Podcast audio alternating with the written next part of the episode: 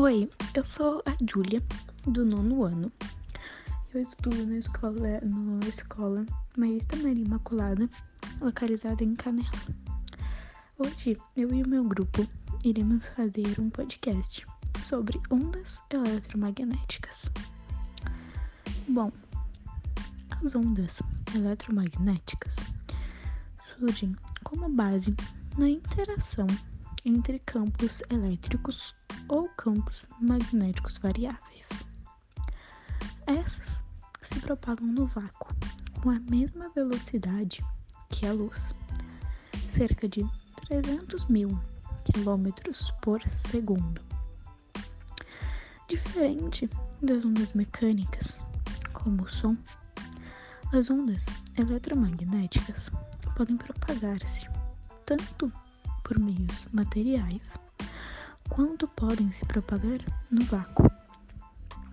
Por tratarem-se de fenômenos ondulatórios, elas podem sofrer muitas coisas, como reflexão, refração, absorção, difração, interferência, espalhamento e polarização. As ondas eletromagnéticas foram previstas e teorizadas por um homem que era físico e matemático escocês, qual o nome era James Clerk Maxwell. Ele fez contas e experimentos onde conseguiu unificar as equações da eletricidade e do magnetismo já existentes. Por meio de suas equações, Maxwell conseguiu calcular o módulo de velocidade da propagação das ondas eletromagnéticas. A confirmação experimental da existência das ondas eletromagnéticas só surgiu muito depois, cerca de uma década mais tarde. Após um experimento realizado por outro físico alemão, qual nome era Heinrich Hertz. Todas as ondas eletromagnéticas apresentam frequência de oscilação, comprimento de onda e amplitude. Além disso, o comprimento de onda e a frequência são grandezas inversamente proporcionais. Por isso, ondas de alta frequência, como por exemplo os raios X ou até mesmo os raios gama, apresentam comprimentos muito pequenos. Bom, esta foi a minha parte no podcast e agora os outros participantes do meu grupo irão falar um pouco mais sobre as ondas eletromagnéticas.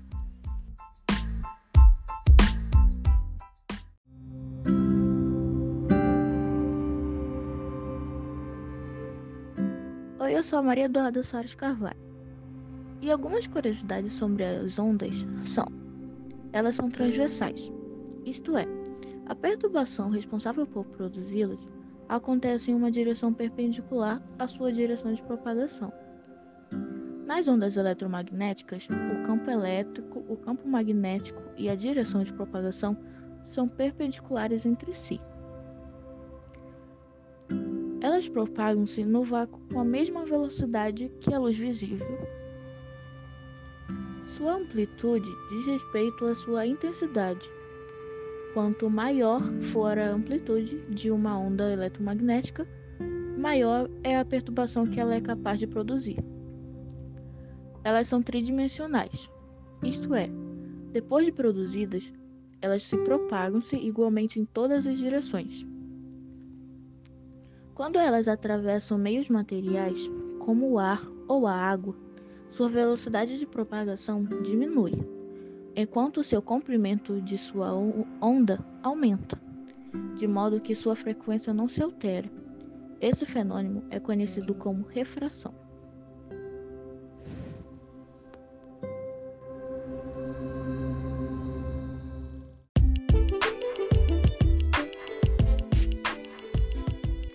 Olá, tudo bem? Meu nome é Samuel Saraiva. Eu estudo na escola Marista Maria Imaculada, que se localiza em Canela, no Rio Grande do Sul. Eu faço parte da turma 191 e agora eu vou falar um pouquinho sobre a minha parte uh, do trabalho e eu vou falar um pouco sobre as ondas eletromagnéticas no dia a dia alguns exemplos de ondas eletromagnéticas existentes bastante usadas em nosso cotidiano. Bom, então eu vou começar falando sobre as ondas de rádio. As ondas de rádio são as ondas de menor energia de todo espectro eletromagnético. Elas também são conhecidas, são aquelas de menor frequência e com os maiores comprimentos de onda, cujas dimensões podem variar de alguns metros até dezenas de quilômetros. As ondas de rádio são invisíveis aos nossos olhos e essas ondas podem ser produzidas por correntes elétricas oscilantes formadas em condutores, como em antenas de televisão, celular e rádio. Uh, esse tipo de onda eletromagnética é largamente utilizado na transmissão de informações, como em sistema de televisão, rádio, Wi-Fi, Bluetooth e etc. Bom, eu tinha o que eu tinha para falar sobre as ondas de rádio era isso. Então agora eu vou falar um pouquinho sobre o infravermelho. Bom, assim como as ondas de rádio, as ondas de infravermelho não são visíveis a olho nu. São ondas que carregam menos de energia que a luz visível. As ondas de infravermelho são emitidas continuamente por todos os corpos que se encontram em temperatura ambiente. Essa emissão ocorre em decorrência do fenômeno físico de emissão de corpo negro, isto é, a transferência de calor em forma de ondas eletromagnéticas relacionadas à temperatura do corpo. Bom, dessa forma é possível enxergar seres vivos em regiões de escuridão total. É dessa forma que funcionam os aparelhos de visão noturna. A captação de infravermelho também permite que vejamos milhares de estrelas no céu noturno que não seriam vistas a olho nu. Uh, dispositivos como os controles remotos fazem uso de ondas de infravermelho para controlar aparelhos eletrônicos. É justamente por isso que eles não funcionam bem quando colocados embaixo de uma coberta grossa. As cobertas grossas são feitas para refletirem o calor em forma de ondas de infravermelho de volta ao nosso corpo, mantendo-nos aquecidos durante uma noite fria. Bom, era isso que eu tinha para falar sobre o infravermelho. Então agora eu vou falar um pouquinho sobre a luz visível. A luz visível representa uma pequena porção do espectro eletromagnético mais precisamente entre os comprimentos de onda de 750 nanômetros e 400 nanômetros. Ela varia entre as colorações azul e violeta. Ondas eletromagnéticas de comprimento de onda imediatamente maior que o vermelho são chamadas de infravermelhas, enquanto ondas eletromagnéticas de comprimento de onda imediatamente menor que o comprimento de onda da luz da cor violeta são chamadas de ultravioletas. A percepção das cores pode variar de acordo com o indivíduo, uma vez que a captação da luz é feita nos, olhos por um conjunto de células chamadas de cones. Uh, esses cones transmitem a informação para o cérebro, cérebro, que é traduzida na percepção que temos a cada comprimento de onda. Bom, era isso que eu tinha para falar sobre a luz visível. Então agora eu vou falar sobre a luz ultravioleta. A luz ultravioleta é largamente produzida pelo Sol. É uma radiação não visível e ionizante, já que esse tipo de onda eletromagnética é capaz de produzir alterações nas cadeias de DNA, ah, que pod podem causar danos celulares irreversíveis. Alguns insetos, como as abelhas, são capazes de enxergar os raios ultravioletas. Isso ocorre porque as flores refletem uma parte dos raios provenientes do Sol tornando sua localização muito mais fácil. Além disso, também se sabe que algumas aranhas conhecem esse mecanismo e produzem teias capazes de refletir a luz ultravioleta. Então era isso que eu tinha para falar sobre a luz ultravioleta e sobre as ondas eletromagnéticas. É isso que eu tinha para dizer. Me despeço e fica com o restante do grupo.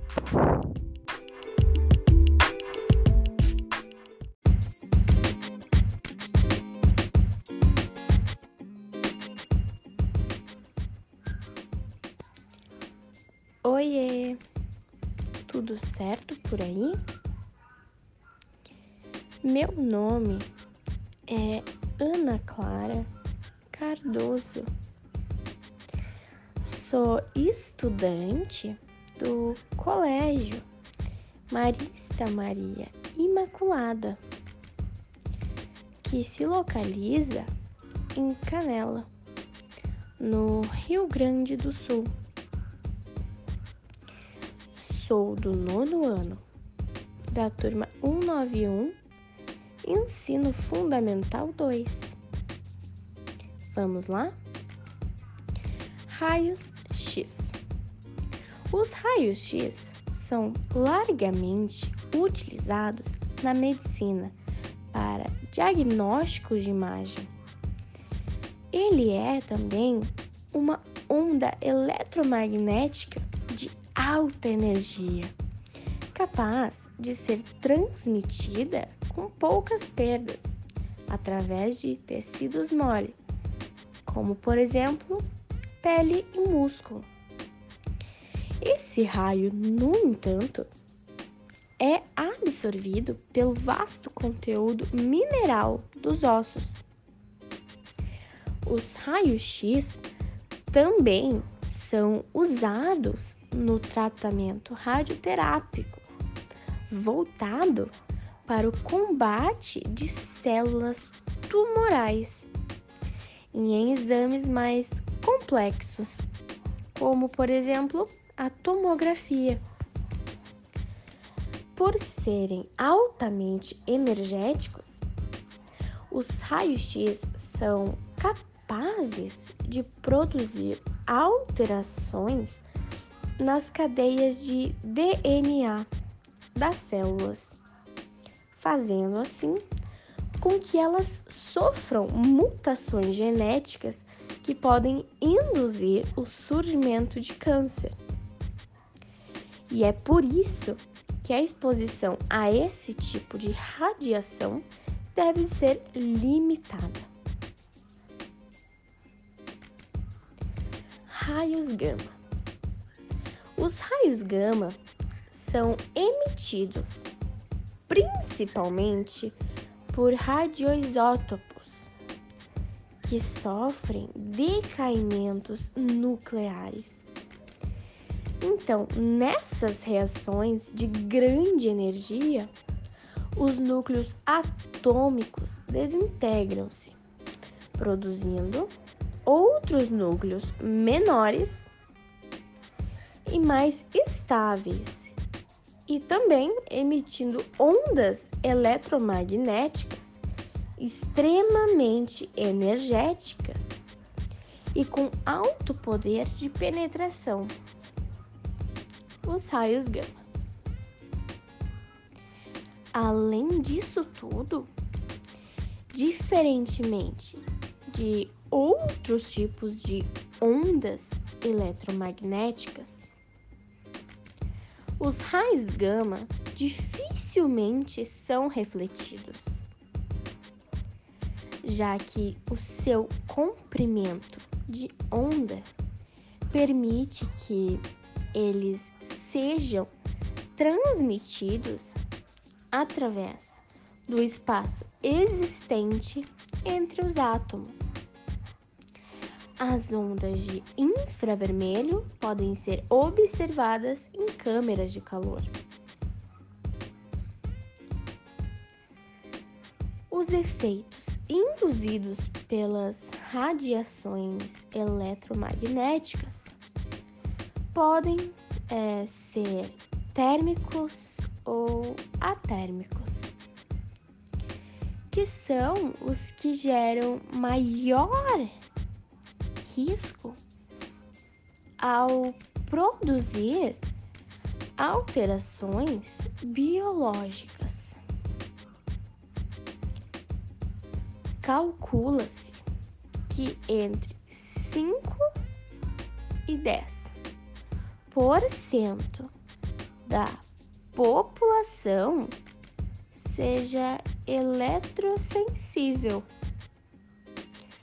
Alguns dos sintomas mais frequentes são dores de cabeça, insônia, irritabilidade, depressão